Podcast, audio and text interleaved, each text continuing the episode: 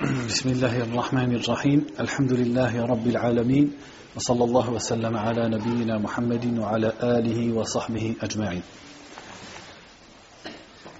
Donc nous sommes arrivés au chapitre qui s'intitule باب لا يذبح لله بمكان يذبح فيه لغير الله Donc le chapitre précédent c'était sur le fait de faire des sacrifices pour autre qu'Allah subhanahu wa ta'ala et le chapitre d'aujourd'hui il s'intitule Il ne faut pas égorger pour Allah dans un endroit où on égorge pour autre qu'Allah.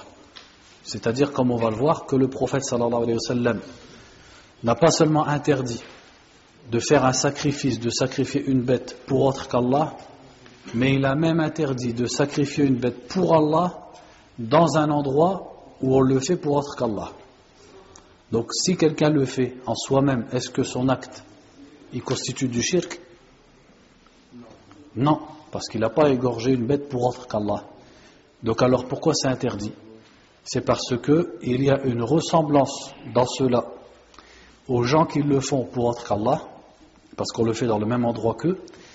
Il y a une, une sorte de vénération pour l'endroit, parce que si un monothéiste, un musulman, il va pratiquer un sacrifice pour Allah dans un endroit où les gens le font pour autre qu'Allah et ont l'habitude de le faire pour autre qu'Allah, c'est comme s'il donne une valeur et une importance à cet endroit. Et également parce que ça peut être ce qu'on appelle une dhari'a, c'est-à-dire quelque chose qui mène au shirk avec le temps. Donc le fait qu'une personne, par exemple, fasse un sacrifice pour Allah dans un endroit où d'autres personnes ont l'habitude d'égorger pour autre qu'Allah. Donc l'acte des uns et des autres va se confondre aux yeux des gens, ce qui peut amener les gens par la suite à cautionner ou à croire qu'il est permis d'égorger pour autre qu'Allah subhanahu wa ta'ala. Donc il dit وقول الله تعالى لا تقم فيه أبدا الآية Donc ici il a cité, il a fait allusion au verset لا تقم فيه أبدا لمسجد أسس على التقوى من أول يوم أحق أن تقوم فيه فيه رجال يحبون أن يتطهروا والله يحب المطهرين Donc c'est le verset de la sourate At-Tawbah qui dit ne t'y lève jamais c'est-à-dire ne prie jamais dans cette mosquée. Une mosquée qui a été établie sur la piété depuis le premier jour est plus à même que tu y pries. Qu'est-ce que ça veut dire? Ce verset, il a été descendu à propos d'une mosquée qui avait été construite à Médine par un groupe de munafiqin. Quand on dit munafiqin, c'est-à-dire des gens qui disaient la ilaha illallah, Muhammadun Rasulullah sallallahu alayhi wa sallam, simplement pour se protéger des musulmans. Mais au fond d'eux, ils n'y croyaient pas. Donc on appelle ça al-munafiqun, les hypocrites.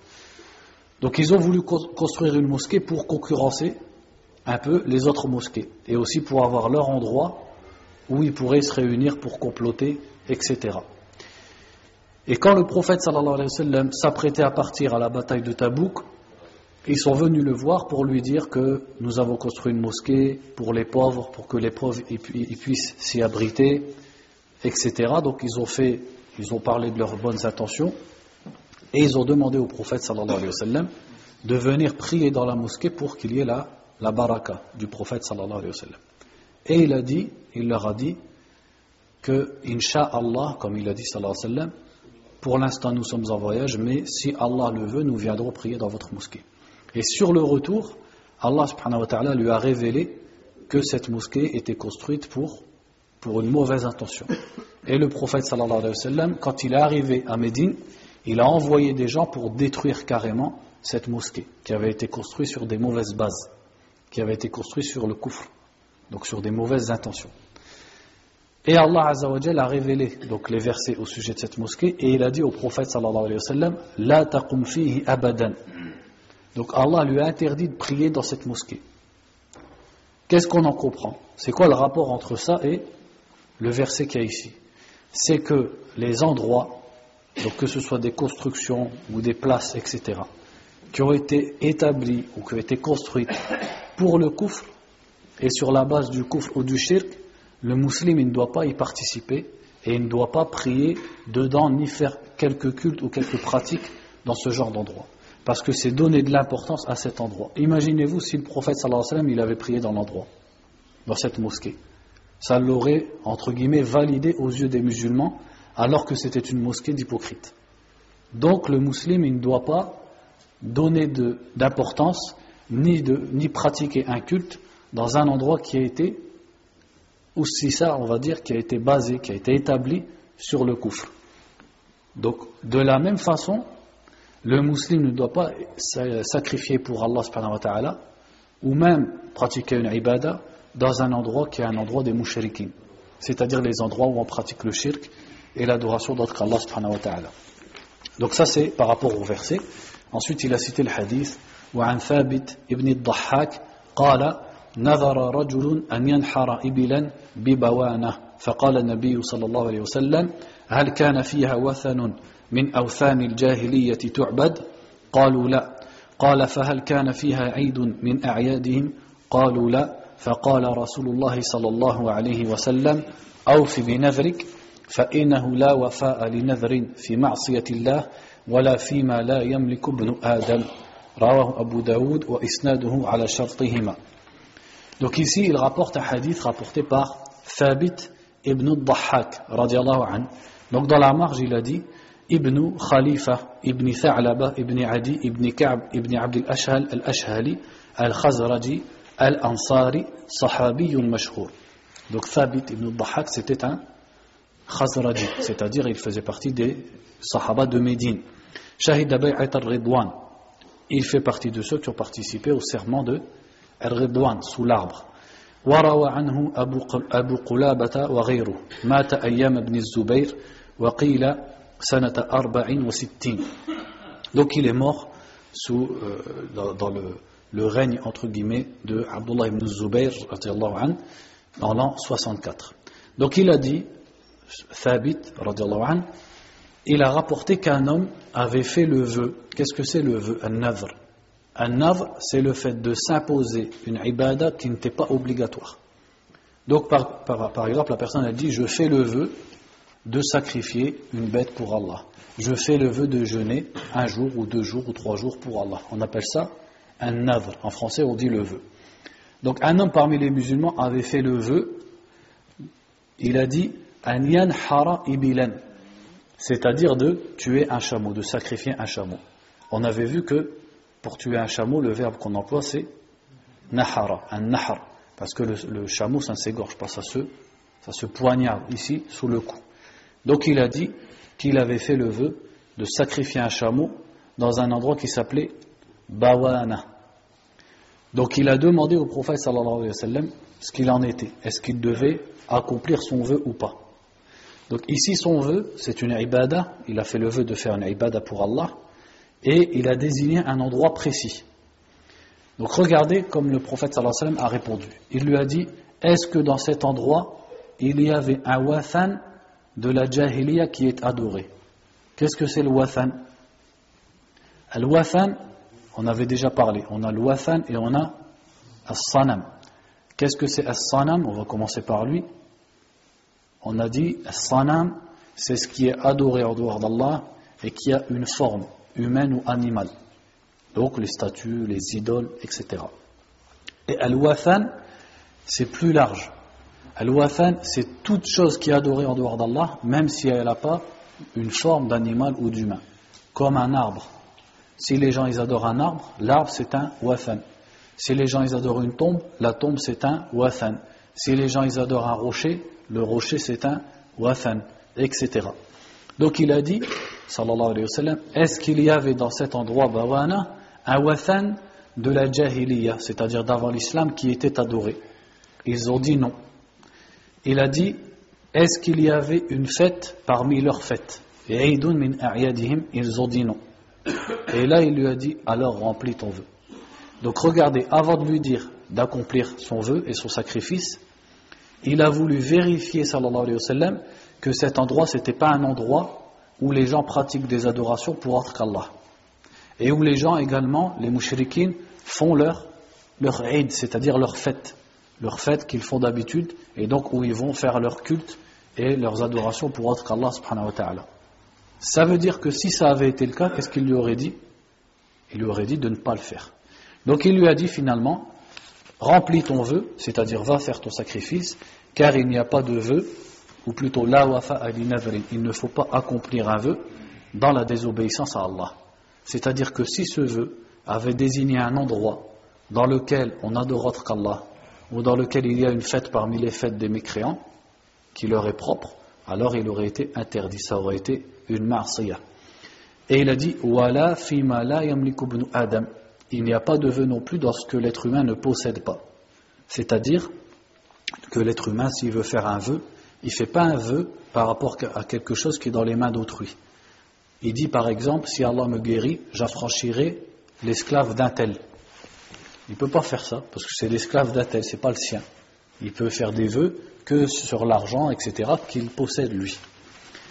Donc il a dit, c'est rapporté par Abu Daoud, et sa chaîne de transmission est sur leurs conditions. Qu'est-ce que ça veut dire quand on lit ça dans les livres Isnaduhu ala shartihima.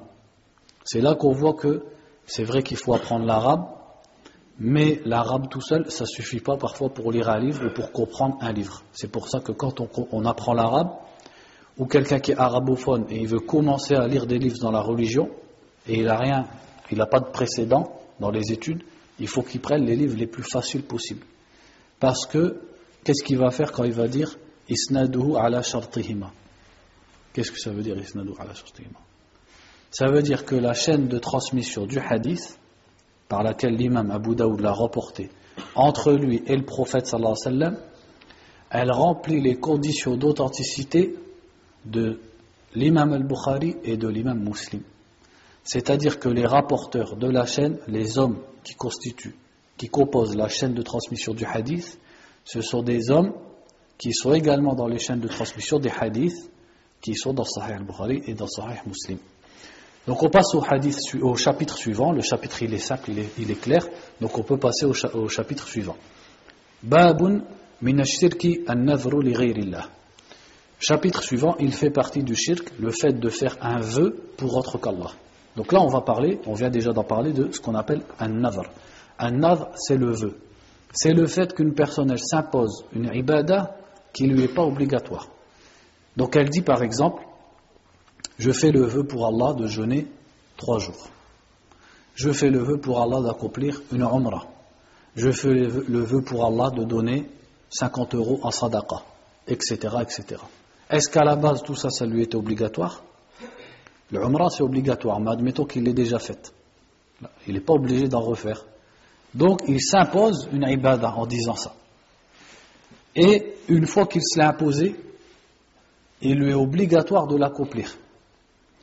Et ça c'est un nadhrul mutlaq, c'est-à-dire il fait un vœu comme ça. Sinon il y a une autre sorte de vœu, un nadhrul muallaq. C'est quand il va mettre une condition dans son vœu. Il va dire par exemple, par exemple sa mère elle est malade et il dit, si ma mère guérit, je jeûnerai trois jours pour Allah c'est-à-dire comme un remerciement pour Allah subhanahu wa ta'ala. Si ma femme guérit, je ferai une umrah. Si euh, j'ai un enfant, je donnerai une aumône de temps et temps. C'est-à-dire qu'il met une condition. Il attache son vœu à l'accomplissement d'un événement qu'il attend et qu'il souhaiterait. Donc ça, on appelle ça le vœu. Le vœu, c'est une ibada, puisque c'est le fait de dire de vouer un vœu à quelqu'un, en l'occurrence pour les croyants à Allah Azzawajal, c'est une sorte de vénération envers Allah subhanahu wa ta'ala. Donc à partir de là, celui qui le fait pour autre qu'Allah aura commis du shirk. Parce qu'il a voué quelque chose à autre qu'Allah, il l'a vénéré, et aussi parce qu'il va lui vouer une, adoration, que ce soit un sacrifice, un jeûne, un pèlerinage vers sa tombe, etc. etc. Également, quand on parle du vœu, il faut signaler que un nadr, le fait de s'imposer comme ça une ibada, c'est pas une ibada dans le sens où elle est recommandée. Donc c'était une habitude des Arabes avant l'islam déjà de faire des vœux, que ce soit pour leurs idoles ou pour Allah subhanahu wa ta'ala. Mais le prophète n'a pas recommandé ou instauré le fait de faire des vœux. Donc c'est pour ça que la plupart des savants disent que le vœu il est macro, c'est-à-dire c'est déconseillé. Pourquoi? Parce que un des fondements de la religion, c'est la facilité. C'est-à-dire, on appelle ça maqasid al-sharia. Parmi les fondements, les buts de la religion, il y a la facilité. Donc il est déconseillé dans l'islam qu'une personne s'impose des choses que la religion ne lui a pas imposées. Donc si elle veut faire des œuvres plus que ce qu'Allah lui a imposé, elle les fait, mais elle n'a pas besoin de se les imposer, de dire je fais le vœu. Parce qu'en disant je fais le vœu, elle se les rend obligatoires. Elle doit les laisser telles qu'elles sont à la base, c'est-à-dire recommandées mais pas obligatoires. Et aussi parce qu'une personne qui fait un vœu, elle va s'imposer une ibada et peut-être que quelque chose va l'empêcher de l'accomplir et il va regretter par la suite, ou alors il va trouver qu'il n'est pas capable de le faire. Donc s'il veut le faire, il le fait, mais qu'il ne fasse pas le vœu. Et certains savants, comme Ibn Taymiyyah ou même Sheikh al et d'autres, rahimahumullah ajma'in, ont dit carrément que c'était haram. Que c'est haram de faire un vœu et de s'imposer comme ça une ibada. Si on veut la faire, on la fait, mais on ne se l'impose pas. Par contre, il faut différencier entre faire le vœu, donc on appelle ça un nadr, et al-wafa ou bin nadr, accomplir le vœu. C'est pas la même chose. On a dit faire le vœu, c'est déconseillé, voire interdit. Mais une fois que j'ai fait le vœu, il me devient obligatoire de le faire. Et là, c'est une adoration et une obéissance envers Allah subhanahu wa ta'ala. Donc si une personne venait à dire, par exemple, je fais le vœu de jeûner trois jours, ou je fais le vœu que si j'ai mon permis de conduire, j'accomplis une umrah. Il ne lui est pas conseillé de dire ça. Mais une fois qu'il l'a dit, il est obligatoire dans le premier cas de jeûner trois jours, et dans le deuxième cas, quand il a son permis de conduire, il lui sera obligatoire d'aller faire une umrah s'il en a les moyens. Donc vous avez fait la différence entre faire le vœu et accomplir son vœu. Une fois qu'on a vu ça, on peut maintenant comprendre facilement que vouer un vœu pour autre qu'Allah, eh bien c'est du shirk. Parce que c'est vénérer cette chose. Et c'est lui vouer quelque chose qu'on ne peut vouer qu'à Allah Azzawajal. Comme certaines personnes font par exemple avec ce qu'ils appellent salihin, les hommes pieux, etc. Ou que les Arabes faisaient avant l'islam avec les idoles, en disant que s'il m'arrive tel ou tel bien, je fais le vœu pour telle idole, ou pour telle mort, de jeûner ou de sacrifier, etc. etc. Donc il dit, وقول الله تعالى يوفون بالنذر وقوله تعالى وما أنفقتم من نفقة أو نذرتم من نذر فإن الله يعلم Donc il a cité au début du chapitre deux versets. Le premier verset c'est dans la sourate Al-Insan, quand Allah Azzawajal a parlé de certaines caractéristiques des gens du paradis, il a dit يوفون بالنذر ils accomplissent leur vœu. Donc Allah a vanté les croyants parce qu'ils accomplissent leurs vœux. Or Allah ne vante les gens que pour des choses qui sont, des actes qui sont aimés d'Allah et qui rapprochent d'Allah Donc ça montre que accomplir son vœu c'est une adoration. Et l'autre verset dit, ce que vous faites comme dépense ou ce que vous faites comme vœu, Allah le sait. Le fait qu'Allah ait cité le vœu avec le fait de dépenser dans le sentier d'Allah, ça prouve que le vœu est une adoration également, comme les dépenses dans le sentier d'Allah. وفي الصحيح عن عائشة رضي الله عنها أن رسول الله صلى الله عليه وسلم قال من نذر أن يطيع الله فليطيعه ومن نذر أن يعصي الله فلا يعصيه Donc ici, il a cité ce hadith qui est dans le Sahih, c'est-à-dire Sahih al-Bukhari, Sahih Muslim, de Aisha radiallahu anha, qui a dit que le prophète a dit sallallahu alayhi wa sallam celui qui fait le vœu d'obéir à Allah qu'il lui obéisse. Donc ça ça confirme ce que je vous ai dit qui dit c'est-à-dire ce que je disais que quand on s'impose un vœu on doit obligatoirement l'accomplir. Bien sûr à condition que ce qu'on s'est imposé soit déjà une obéissance à Allah Azzawajal et c'est pour ça qu'il a dit juste après et celui qui fait le vœu de lui désobéir qu'il ne lui désobéisse pas si quelqu'un venait à faire le vœu de commettre un péché, eh bien, il ne doit pas commettre son péché. Est-ce qu'il doit s'en arrêter là ou est-ce qu'également il doit faire kafaratul yamin, c'est-à-dire l'expiation qu'on fait quand on jure et qu'on veut revenir sur son serment? La plupart des savants, et c'est l'avis de Sheikh Al-Uthaymin ta'ala, disent qu'il faut faire kafaratul yamin. C'est-à-dire que non seulement on revient de ce qu'on a dit, on ne va pas accomplir ce péché qu'on a voué, mais également on va faire kafaratul yamin, c'est-à-dire l'expiation d'un serment. Alors qu'une personne qui ferait le vœu pour autre qu'Allah, celui-là n'a rien à faire si ce n'est tauba. Il doit revenir de ce vœu et de ce shirk qu'il a commis et il n'a pas de kafara parce qu'à la base son vœu n'est même pas considéré puisqu'il était pour autre qu'Allah. Le chapitre suivant, Babun min al-shirki al-isti'adatu Donc il dit, le chapitre suivant, il fait partie du shirk le fait de chercher la protection d'autre qu'Allah. Comment il a dit ici? Al-isti'adha. Que veut dire al-isti'adha? Ça veut dire chercher al-aoudh. Al-aoudh, qu'est-ce que c'est? C'est le refuge, la protection. Donc il nous dit ici que chercher la protection et le refuge d'autre qu'Allah c'est lui associer. Donc là on parle de chercher la protection dans, ce, dans ceux dont seul Allah, ceux dont seul Allah, c'est pas facile le français, ceux dont seul Allah peut te protéger. C'est dans ces choses-là que ça deviendra du shirk. Comme une personne, par exemple, qui espère d'un mort, ou d'un djinn, ou d'un arbre, ou de quoi, ou d'une idole, ou de quoi que ce soit, qu'elle le protège contre le malheur. Alors que seul Allah peut te protéger du malheur, de façon générale. Ou elle espère de cette chose qu'elle le protège contre la maladie, etc., etc.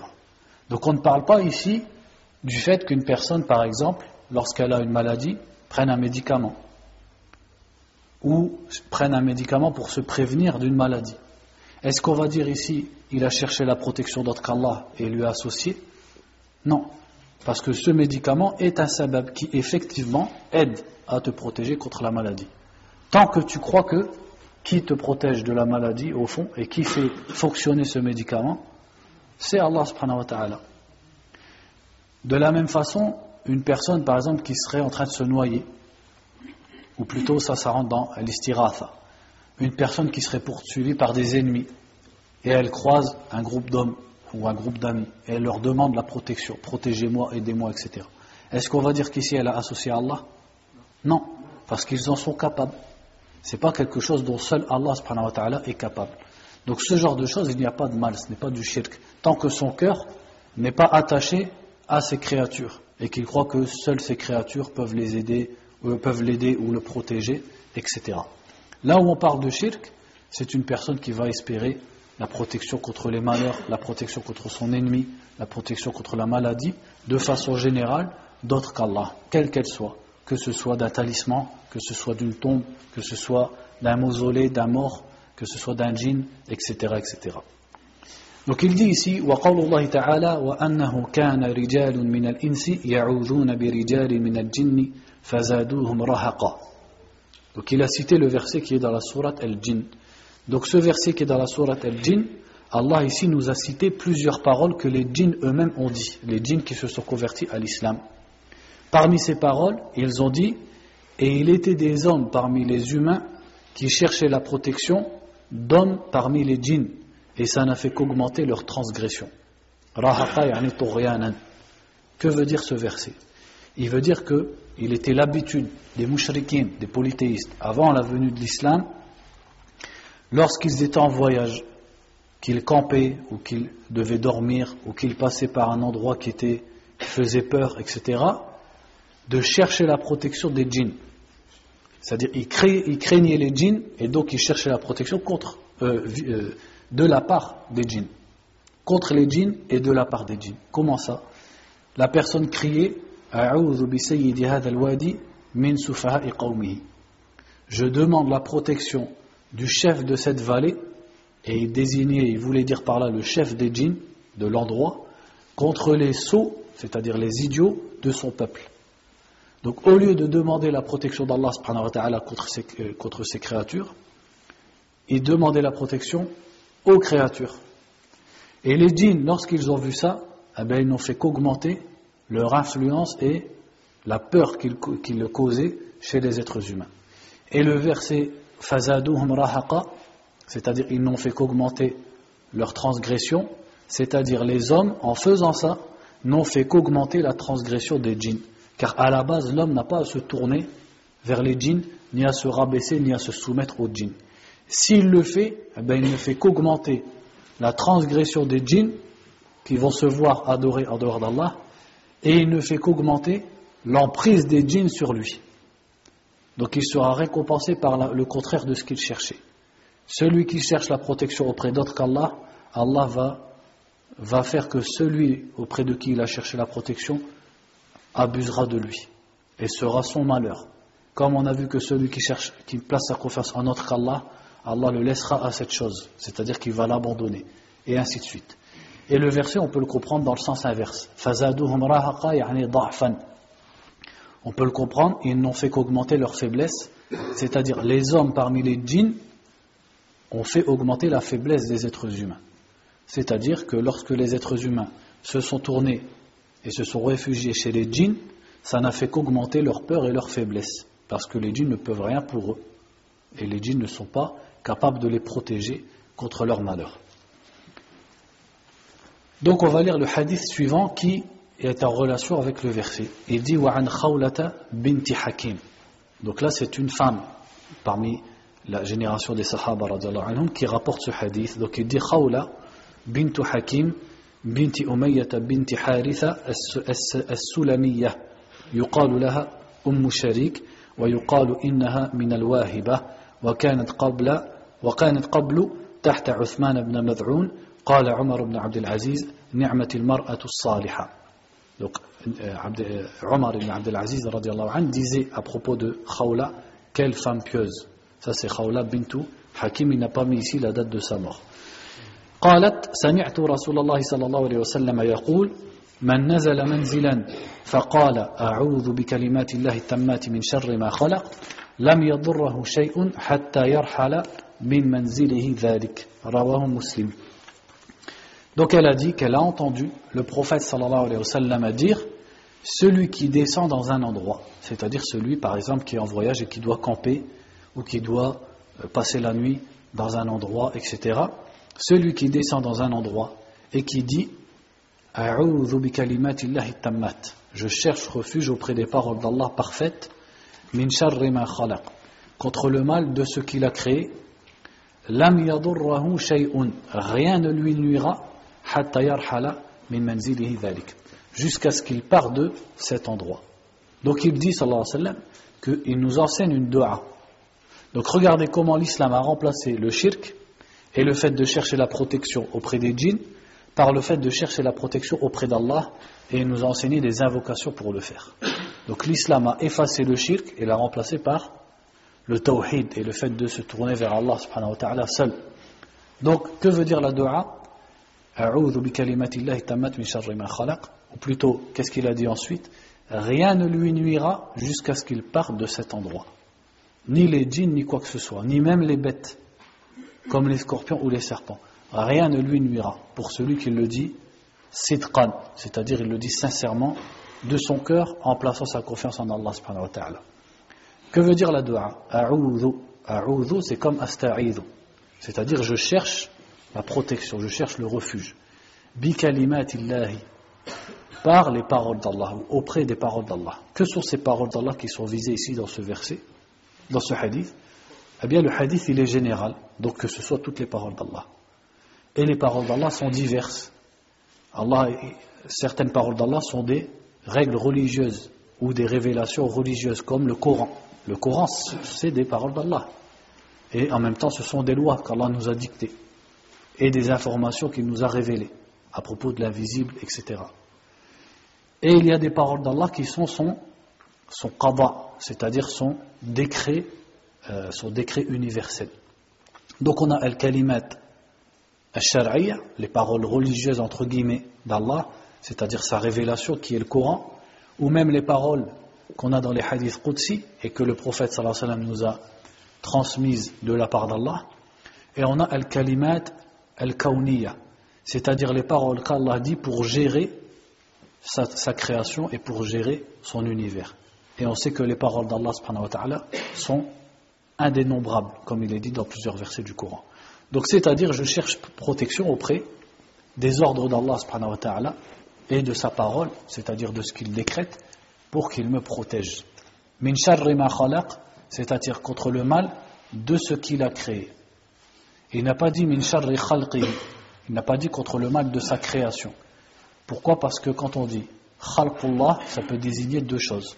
Ça peut désigner ce qu'Allah a créé, ça revient au même sens que ce qu'il a dit ici, et ça peut désigner l'acte qui est de créer. Or, est-ce qu'il y a un mal dans l'acte d'Allah? Non. C'est-à-dire, on ne peut pas, le mal, on ne peut pas l'assimiler à Allah dans le sens où Allah aurait fait du mal en créant telle ou telle chose. Ça, on ne peut pas le dire. Toute la création d'Allah est un bien, c'est-à-dire le fait qu'Allah ait créé toute chose, c'est un bien. Mais dans les créatures d'Allah, il y a du mal. Ce mal, c'est Allah qui l'a créé et c'est lui qui l'a destiné, mais il l'a destiné pour une raison. Cette raison, cette sagesse, c'est un bien. Donc le fait qu'Allah crée, c'est toujours un bien, mais Allah crée des choses qui sont bonnes comme il crée, des choses qui sont mauvaises. Donc c'est pour ça qu'on traduit par le mal de ce qu'il a créé. C'est-à-dire que dans ce qu'il a créé, il y a du mal, et je cherche protection contre ce mal. Et en plus, c'est certaines des créatures d'Allah, car certaines des créatures d'Allah ne comportent aucun mal, comme par exemple les anges, les prophètes, le paradis, etc. Les savants, souvent, quand ils expliquent ce hadith, ils rapportent une parole de l'imam Al-Qurtubi, ta'ala, qui disait qu'il a, il dit j'ai expérimenté ce hadith. Et il dit car il avait toujours l'habitude de le dire, et une fois qu'il ne l'a pas dit, il s'est fait piquer par un scorpion. Alors que jamais il ne lui arrivait rien du tout. Et un jour il s'est fait piquer par un scorpion, et il s'est rappelé qu'il avait oublié de dire cette dua.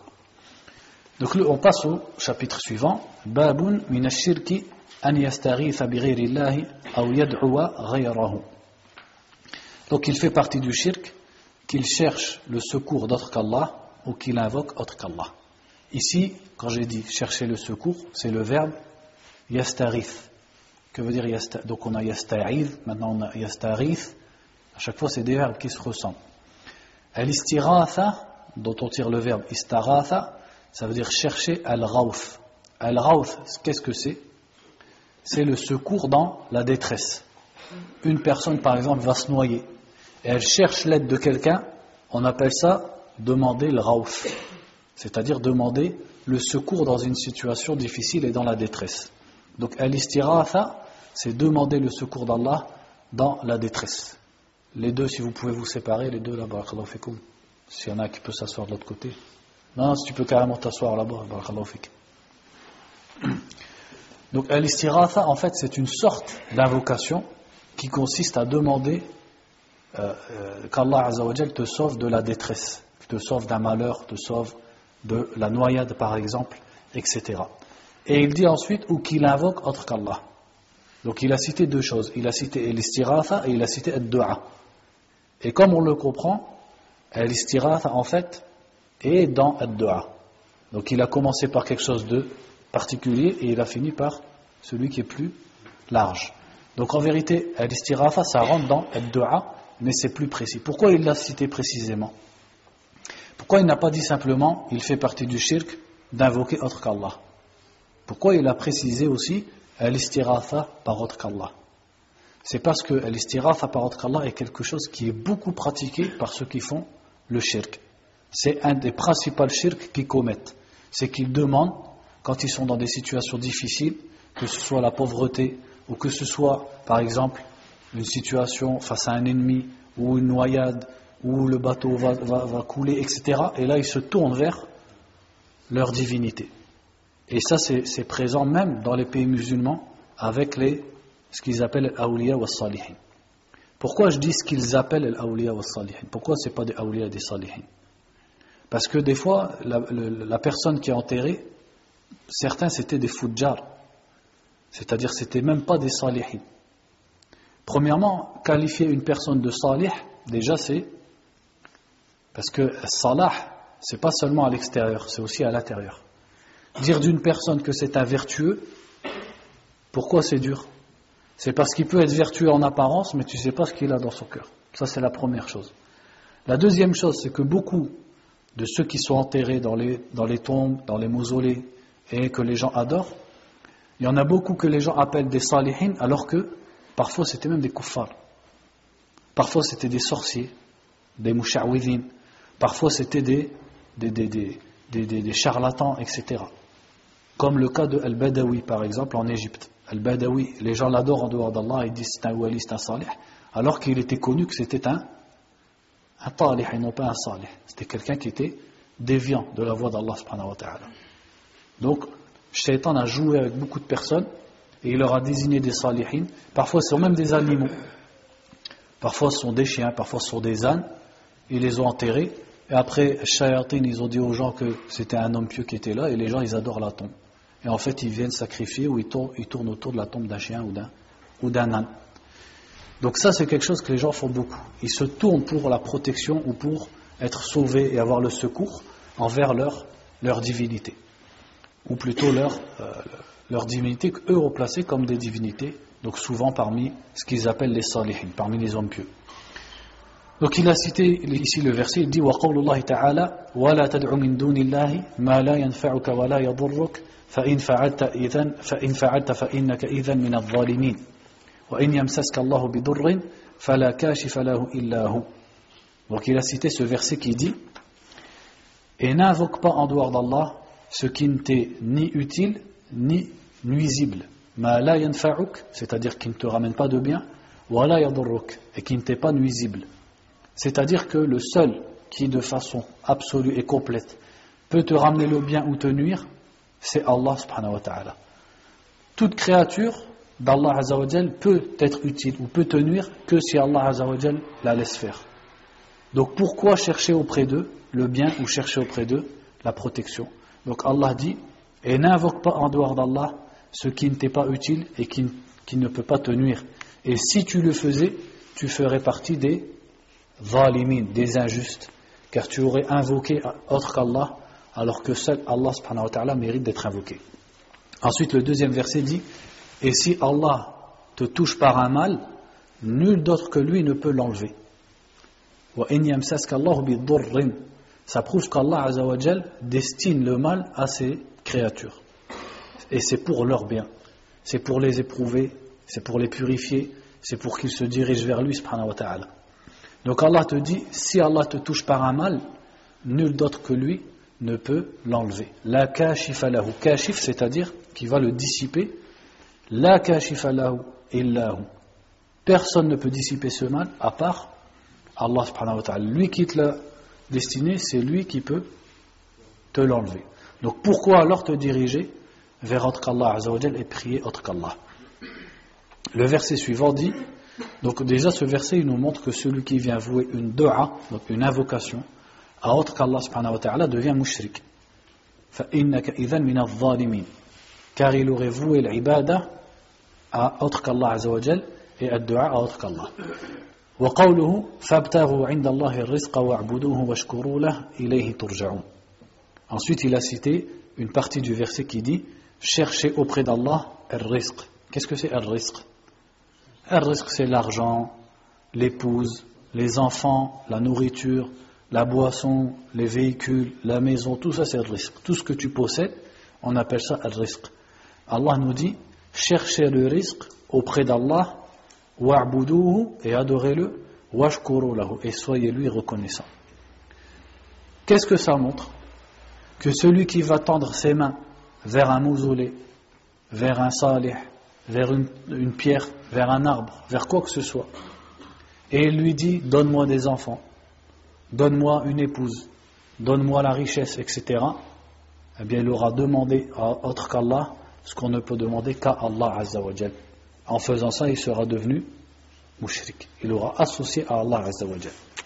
وقوله ومن أضل ممن يدعو من دون الله من لا يستجيب له إلى يوم القيامة وهم عن دعائهم غافلون وإذا حشر الناس كانوا لهم أعداء وكانوا بعبادتهم كافرين Regardez ce verset qui dit Et qui est plus égaré?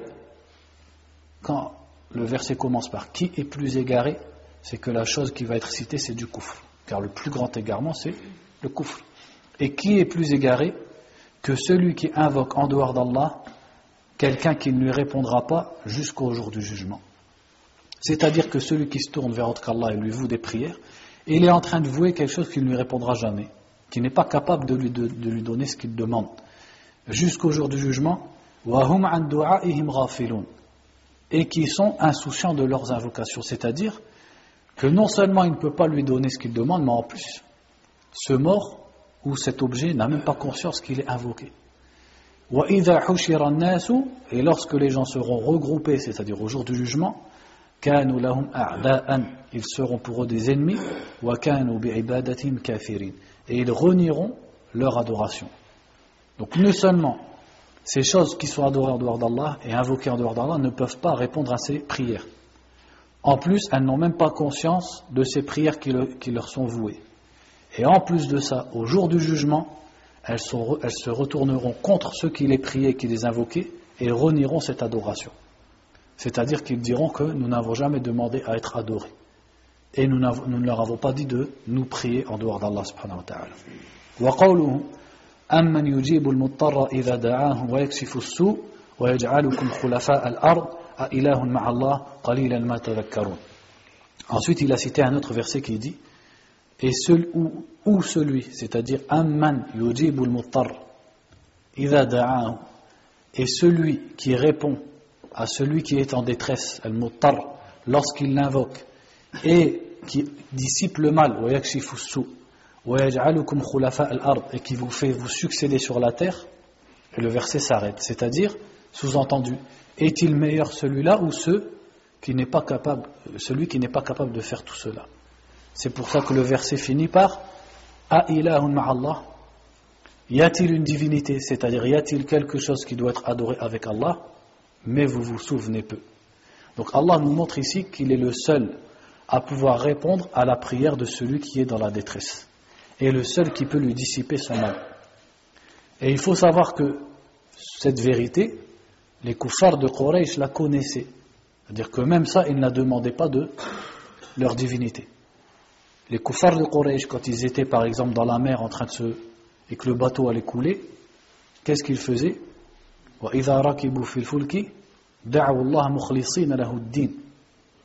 C'est-à-dire, lorsqu'ils sont dans le bateau, ils invoquent Allah en lui vouant exclusivement leur prière. Et lorsqu'ils reviennent sur terre, ils reviennent à leur shirk. Parce qu'ils savent qu'Allah seul est capable de, de les sauver. Simplement, ils adoraient leur divinité pour être des intermédiaires entre eux et Allah. Mais les sortir d'une situation difficile, les sortir de la maladie, de la détresse, ils savaient que seul Allah n'était capable. Ça veut dire qu'ils étaient encore moins dans le shirk que les mouchriquines qu'on trouve dans certains pays musulmans, malheureusement.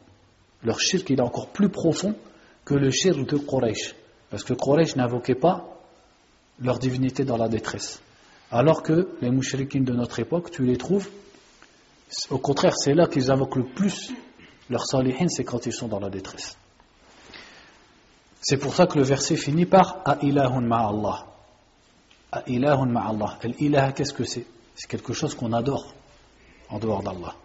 Donc c'est comme si Allah nous disait Je suis le seul qui peut venir en aide à celui qui est en détresse et qui peut enlever son mal. Alors y a-t-il quelqu'un que vous devez adorer, que vous devez prier avec moi Puisque je suis le seul, alors c'est moi seul que vous devez adorer et prier. وروى الطبراني بإسناده أنه كان في زمن النبي صلى الله عليه وسلم منافق يؤذي المؤمنين فقال بعضهم قوموا بنا نستغيث برسول الله صلى الله عليه وسلم من هذا المنافق فقال النبي صلى الله عليه وسلم إنه لا يستغاث بي وإنما يستغاث بالله عز وجل Ensuite, il a cité un hadith rapporté par l'imam At-Tabarani. Qui est l'imam At-Tabarani Donc, on va lire ici ce qu'il a dit. Il dit à propos de l'imam At-Tabarani هو الإمام الحافظ سليمان ابن أحمد ابن أيوب ابن مط ابن مطين أبو القاسم اللخمي المعمر صاحب المعاجم الثلاثة وغيرها. المعمر باسكو الإمام الطبراني إلى vécu si je me trompe pas 100 ans 100 ans ou plus. Et il est l'auteur des trois معاجم المعجم الصغير المعجم الأوسط المعجم الكبير c'est-à-dire chacun de ces livres de hadith il l'a appelé al-mu'jam. Et ils sont classés selon, soit par nom de sahabi, ou soit selon ses shuyur. C'est-à-dire, il met son livre de hadith, il l'a classé par tel shir, parmi ses enseignants. Donc, tous les hadiths que j'ai eu de tel shir, tous les hadiths que j'ai eu de tel shir. Et un de ses livres, il est classé par sahabi. Les hadiths de tel sahabi, puis de tel sahabi, etc. روى عن جماعة منهم أبو زرعة والنسائي وإسحاق وخلق وعنه ابن ريدة وأبو نعيم وخلق وكان واسع الحفظ basiran bil ilali wal rijal. Donc il a dit c'est quelqu'un qui avait une grande mémoire et qui connaissait bien les ilal, c'est-à-dire les défauts des hadiths, et al rijal, c'est-à-dire les rapporteurs de hadith. Asha mi'atan عاش مئة وسمع وهو ابن ثلاثة ابن ثلاث عشرة وتوفي سنة ستين وثلاثمائة Il a vécu 100 ans et il avait commencé à écouter le hadith à l'âge de 13 ans. Donc de 13 ans jusqu'à 100 ans dans les sciences, l'écoute et la transmission du hadith. C'est pour ça l'imam al-Tabarani, il était un pont entre des imams qui étaient avancés, comme An-Nasa'i Abu Zura, et les imams d'après, parce qu'il a vécu 100 ans. Et c'était déjà le cas de son cheikh An-Nasa'i. An-Nasa'i, il était un pont entre des gens comme Al-Tabarani et des imams qui étaient beaucoup très avancés chronologiquement, parce que An-Nasa'i, il a vécu très longtemps. Donc ça fait, Allah a mis comme ça des savants du hadith qui ont vécu longtemps et qui permettaient aux gens d'acquérir les hadiths d'une génération qui, était très loin d'eux. Et il est mort en l'an 360 de l'Égypte. Donc il a rapporté à Tabarani qu'à l'époque du prophète sallallahu alayhi wa il y avait un munafiq, donc un hypocrite qui nuisait aux musulmans. Donc certains musulmans ont dit levons-nous et allons demander al-rawth. Donc ici c'est dur de traduire en français, mais on va dire demander le secours du prophète sallallahu alayhi wa. En arabe, il a dit nastarithu bi rasulillah. Donc c'est-à-dire nous allons demander l'aide ou le secours du prophète sallallahu alayhi wa. Est-ce que ici il faut qu'on s'arrête dans le hadith, est-ce que cette demande elle était du shirk ou pas? Cette demande elle n'est pas du shirk car le prophète en tant qu'homme obéi et écouté, il était en, capacité d'agir et d'empêcher ce monafiq de nuire aux musulmans. Mais le prophète sallallahu alayhi leur a dit La bi. On ne demande pas mon secours, on demande le secours d'Allah.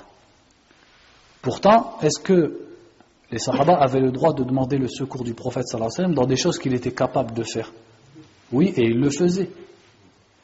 Donc qu'est-ce qu'il a voulu dire par là? C'est que ce genre de terme, al-istiratha, il ne faut pas l'employer quand on parle d'une créature. Même si c'est vrai. C'est vrai qu'ils ont demandé son secours et que dans ce cas, ce n'était pas du shirk parce qu'il était capable de, de barrer la route de cet hypocrite. Mais pour les éduquer et les éloigner du shirk et que quelqu'un ne comprenne pas que toute istiratha est valable envers le prophète sallallahu alayhi il a dit La yustarathubi. Il a complètement barré la route. C'est comme s'il leur disait N'employez pas ce terme avec moi. Car à je peux vous devenir en secours dans certaines choses car j'en suis capable, mais il y a une istiratha qui est propre à Allah subhanahu wa ta'ala. Donc on ne demande pas l'istiratha, on demande l'istiratha qu'à Allah azza wa C'est comme lorsqu'il a dit par exemple As-Sayyid ou Allah. Quand il a dit As-Sayyid, c'est Allah. Alors que lui-même, sallallahu lorsqu'il a parlé de Sa'ad ibn Mu'adh, il a dit Qumu ila Sayyidikum. Il a appelé pour les Ansar Sayyidukum votre maître, votre seigneur, votre chef. Alors que dans un autre hadith, il a dit As-Sayyid, le maître, le chef, le seigneur, c'est Allah. C'est-à-dire pour barrer la route au shirk et aux mauvaises compréhensions. Combien de temps il reste là pour l'Aïcha? Ah, il reste.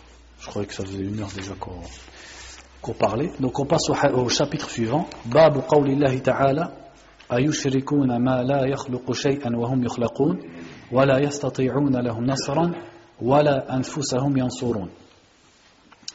Ici, il cite un chapitre et il dit chapitre de la parole d'Allah et il cite un verset. C'est-à-dire que le titre du chapitre, c'est un verset du Coran. C'est quoi ce verset? C'est le verset qui dit Associe-t-il à Allah ceux qui ne créent rien et qui sont eux-mêmes créés et ils ne peuvent pas les secourir et ne peuvent pas se secourir eux-mêmes. En fait, ici, le cheikh, rahimallahu ta'ala, ce chapitre il montre sa grande intelligence et surtout sa grande compréhension du Coran. Parce que on sait que les principaux versets du Coran, c'est-à-dire si on lit le Coran, on trouve que la plupart de ces versets, surtout dans les sourates qui ont été révélés avant la hijra, parlent du tawhid, c'est-à-dire de l'adoration d'Allah et de l'interdiction du shirk. Mais Allah Azzawajal nous a fait comprendre ça de plusieurs façons parfois en nous ordonnant de l'adorer, parfois en nous interdisant de faire le shirk. Et Allah également a utilisé des arguments logiques pour prouver, pour interdire le shirk. Parmi ces arguments logiques, il y a le fait de montrer l'incapacité et la nullité de ceux qui sont adorés en dehors d'Allah. C'est-à-dire que le Coran s'adresse à l'intelligence des êtres humains et il leur dit, pour leur montrer qu'il ne faut pas faire le shirk, que ceux envers qui vous pratiquez le shirk, c'est-à-dire ceux que vous adorez en dehors d'Allah, que vous priez en dehors d'Allah, ne, ne méritent pas cette adoration. Pourquoi ils ne la méritent pas? Parce que ce sont des créatures, parce qu'ils sont faibles et parce qu'ils ne détiennent pas le pouvoir de répondre à vos demandes. Et ce genre de verset, on en trouve beaucoup dans le Coran. Et le shirk ici, il nous a mis un chapitre complet sur ça. Donc, par exemple, le premier verset, il dit Associe-t-il à, Allah ceux qui ne créent pas et qui sont eux-mêmes créés? C'est-à-dire que le monde se divise en deux choses. Allah subhanahu wa ta'ala qui est le créateur et toutes les créatures d'Allah. Donc pourquoi les créatures se tourneraient vers d'autres créatures et ne se tourneraient pas plutôt vers Allah subhanahu wa ta'ala? Et ensuite il dit wala lahum nasran. C'est-à-dire ceux qui sont invoqués dehors d'Allah ne peuvent pas la yastati'una lahum lahum c'est-à-dire pour ceux qui les invoquent Nasran, c'est-à-dire le secours. Ces divinités sont incapables de les secourir. Et il a même dit à la fin du verset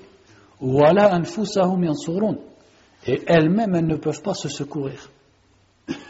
Notamment contre Allah subhanahu wa ta'ala. Donc pourquoi demander d'être sauvé de la détresse ou d'être sauvé même du feu de l'enfer à des choses qui non seulement ne peuvent pas te protéger, mais ne peuvent pas même se protéger elles-mêmes donc si elles ne sont pas capables, alors elles ne doivent pas être associées à Allah et invoquées en dehors d'Allah. C'est ça le raisonnement en fait de ce chapitre. Parce que ce chapitre, quand on le lit sans explication la première fois, quelqu'un qui lit, qui, qui entreprend de lire Kitab Tawhid, quand il arrive à ce chapitre, parfois il peut ne pas comprendre ce qu'il a voulu dire, dire le shir ici. Il voit les versets, il comprend les versets, mais il ne voit pas le sens du chapitre.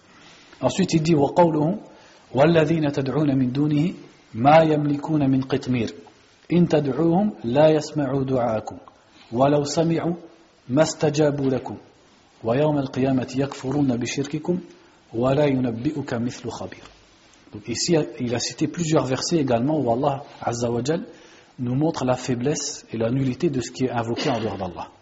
Donc le verset dit وَالَّذِينَ تَدْعُونَ مِن دُونِهِ مَا يَمْلِكُونَ مِن قِطْمِيرٍ Ceux que vous invoquez en dehors d'Allah ne détiennent pas la pellicule d'un noyau de date. C'est ça le qitmir. Et Allah Azza wa a dit وَالَّذِينَ تَدْعُونَ مِن دُونِهِ Est-ce qu'il a dit إِلَّا فُلَانَ إِلَّا الْأَنْبِيَاء إِلَّا الْمَلَائِكَ إِلَّا الصَّالِحِينَ Ou est-ce que c'est général C'est général. Allah a dit ceux que vous invoquez en dehors d'Allah. Ça englobe tout. Ça englobe aussi bien les pierres et les arbres que les hommes qui sont adorés en dehors d'Allah, vivants ou morts. Il dit ils ne détiennent pas qitmir, c'est-à-dire quand on mange une date, quand après on joue un peu dans sa bouche avec le noyau, des fois qu'est-ce qu'on ressort? On ressent une pellicule sur le noyau. C'est ça le qitmir, c'est-à-dire quelque chose d'insignifiant. Et en plus qui ne sert à rien. Donc Allah Azzawajal nous dit même ça il ne le possède pas. Même la chose la plus petite et la plus inutile, même ça, ils, ne la possèdent pas. S'ils ne la possèdent pas, est-ce qu'ils peuvent vous le donner? Donc pourquoi leur demander la pluie, leur demander les enfants, leur demander l'intercession, la guérison, alors que la chose la plus insignifiante, ils ne la possèdent pas? Donc ici, Allah a renié le fait qu'ils possèdent. Et ensuite, il dit In la. Si vous les invoquez, ils n'entendent pas vos invocations. Donc là encore, on voit à quel point c'est insensé d'invoquer autre qu'Allah. Puisque tu l'invoques, mais lui de toute façon il ne t'entend pas. Et ça c'est valable pour tout ce qui est invoqué en dehors d'Allah. Et comme certaines personnes vont jusqu'à adorer des vivants, ou certaines personnes vont discuter sur le fait que peut-être que les morts entendent, etc., le verset dit ensuite Et même s'ils avaient entendu, ils ne vous auraient pas exaucé. Parce qu'il est des personnes qui vont invoquer même des vivants, des chouyours comme ils disent. Et ils leur demandent des choses dont seul Allah Azzawajal peuvent les gratifier. Mais Allah dit, même s'ils entendent vos invocations, ils ne peuvent pas vous exaucer. Alors quel but et quel sens d'invoquer et d'adorer une chose qui ne t'entend pas, et même si elle t'entendait, elle ne peut pas répondre à ton invocation.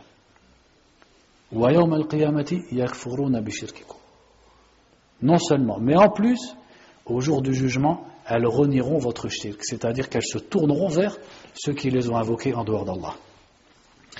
وفي الصحيح عن أنس رضي الله عنه قال شج النبي صلى الله عليه وسلم يوم أحد وكسرت رباعيته فقال كيف يفلح قوم شجوا نبيهم فنزلت Donc ici, il a rapporté un hadith sahih de Anas radiallahu anhu qui disait Shudja Nabi. Qu'est-ce que ça veut dire Shudja Nabi Shudja, Shadja, ça veut dire blessé à la tête. Donc Shudja, c'est-à-dire il a été blessé à la tête. Donc le prophète sallallahu sallam a été blessé à la tête pendant la bataille d'Uhud et une de ses dents a été cassée. Et il a dit en voyant ça, comment peut réussir un peuple qui blesse son prophète à la tête? C'est-à-dire le prophète sallallahu alayhi wa sallam, par désolement envers son peuple qui ne voulait pas écouter son message, il a dit comment ils peuvent réussir alors qu'ils m'attaquent et ils me blessent. Et Allah lui a, réversé, lui a révélé tu ne détiens rien de l'ordre. C'est quoi l'amr ici? Qu'est-ce que ça veut dire l'amr? L'amr ici c'est être tadbir, c'est-à-dire le fait de gérer le destin, de gérer la création d'Allah. Allah lui a dit tu ne détiens rien. Cela n'est pas de ton domaine. Peut-être qu'ils réussiront même si toi tu dis qu'ils ne réussiront pas. Donc qu'est-ce que ça nous montre Que le prophète lui-même d'une ne connaît pas l'avenir et ne peut pas décider de ce qui se passe dans la création d'Allah la meilleure des créatures, le meilleur des prophètes, le meilleur des êtres humains. Alors qu'en est-il d'un salih ou d'un wali Et parfois ce salih ou ce, wali, c'est un âne que les gens ils ont enterré, ils ont dit voilà c'est un wali. Ensuite il dit, donc on lit tout de suite le hadith suivant parce que c'est presque le même. Il dit عن ابن عمر رضي الله عنهما أنه سمع رسول الله صلى الله عليه وسلم يقول إذا رفع رأسه من الركوع في الركعة الأخيرة من الفجر اللهم العن فلانا وفلانا بعدما يقول سمع الله لمن حمده ربنا ولك الحمد فأنزل الله ليس لك من الأمر شيء وفي رواية يدعو على صفوان بن أمية وسهيل بن عمرو والحارث بن هشام فنزلت ليس لك من الأمر شيء وفيه عن أبي هريرة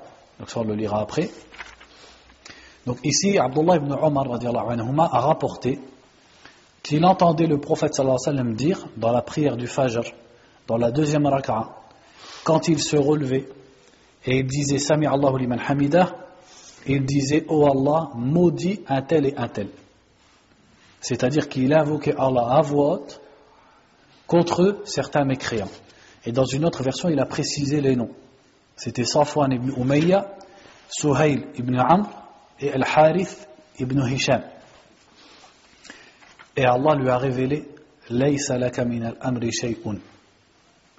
Donc imaginez-vous, ici le prophète a subi l'injustice de certaines personnes. Et ces personnes qui ont été citées à ce moment-là, c'était les têtes des mécréants. On sait que la, vie du prophète a été longue et son message il a duré 23 ans. Donc les têtes du couvre elles changeaient, des fois elles mouraient, etc. Et à ce moment-là, c'était eux, ceux qui ont été cités ici, c'était eux les dirigeants du coufre, ceux qui dressaient les gens contre le prophète sallallahu alayhi wa sallam. Donc le prophète alayhi wa faisait des du'a contre eux dans la prière du Fajr, à voix haute. Donc c'est-à-dire que les sahaba sont derrière, anhum, et ils disent Amin. Mais Allah lui a révélé Tu ne détiens rien de l'ordre. C'est-à-dire tu ne décides rien et tu ne gères pas la création et tu ne destines rien. Et ces trois-là se sont convertis à l'islam. Ça veut dire que même le prophète sallallahu alayhi wa peut invoquer Allah, mais Allah décide autrement que ce que le prophète sallallahu alayhi wa a, souhaité. Ici, il a souhaité la malédiction. Qu'est-ce que c'est la malédiction? Se convertir à l'islam, c'est le contraire de la malédiction. La malédiction, c'est-à-dire qu'Allah les éloigne de sa miséricorde. Il leur a souhaité, il a demandé, et les sahaba ont dit Amin, la meilleure des créatures. Mais Allah avait décidé que ces trois-là allaient être guidés à l'islam. Donc il lui a révélé Donc ça c'est vrai pour le prophète sallallahu alayhi wa sallam. De son vivant, en invoquant Allah et avec les sahaba qui disent Amin.